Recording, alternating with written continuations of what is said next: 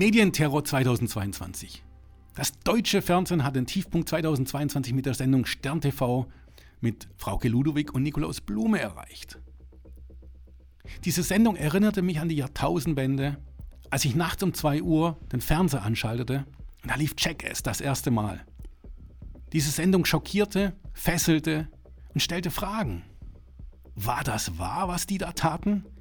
Menschen fügten sich Schmerzen zu, sprangen mit Einkaufswagen über Flüsse, verletzten sich und andere im Team. Das fesselte und schockierte. Der Unterschied war damals, Jackass, da taten sich die Protagonisten selber Leid an. Bei Stern TV 2022 schafften Frauke Ludowig und Nikolaus Blume den größten Schmerz beim Zuschauer. Ich kaufte es ihnen schon ab, dass sie Spaß hatten an ihrer eigenen Sendung. Doch die Schmerzen waren groß. Die deutschen Medien machen sich ja seit Jahren immer mehr überflüssig. Seit dem Internet, seit den sozialen Medien werden wir überflutet mit Meinungen, mit News und Informationen.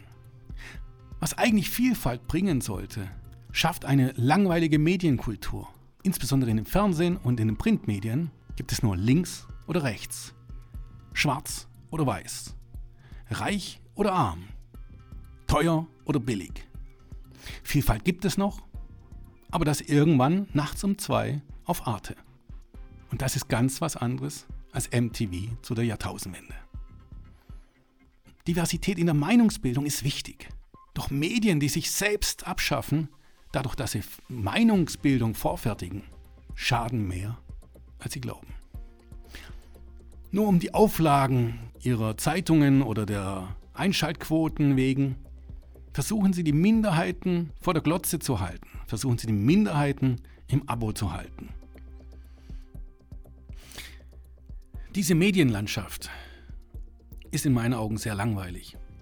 Sehr, sehr schädlich für Politik und für uns Menschen. Radikale Meinungen machen sich breit. Das Verständnis, dass es verschiedene Meinungen geben kann, oder die Diskussion und die Debatte, die führen nur noch die hinter der Glasscheibe am Monitor, am Bildschirm, in der Zeitung. Der Leser, der Zuschauer, der soll sich schön zurücklehnen und die Meinung akzeptieren, die ihm präsentiert wird. Doch das ist ein Fehler. Denn es kommt auf deine Meinung an und nicht die der Medien, nicht die einzelner Redakteure oder Verleger.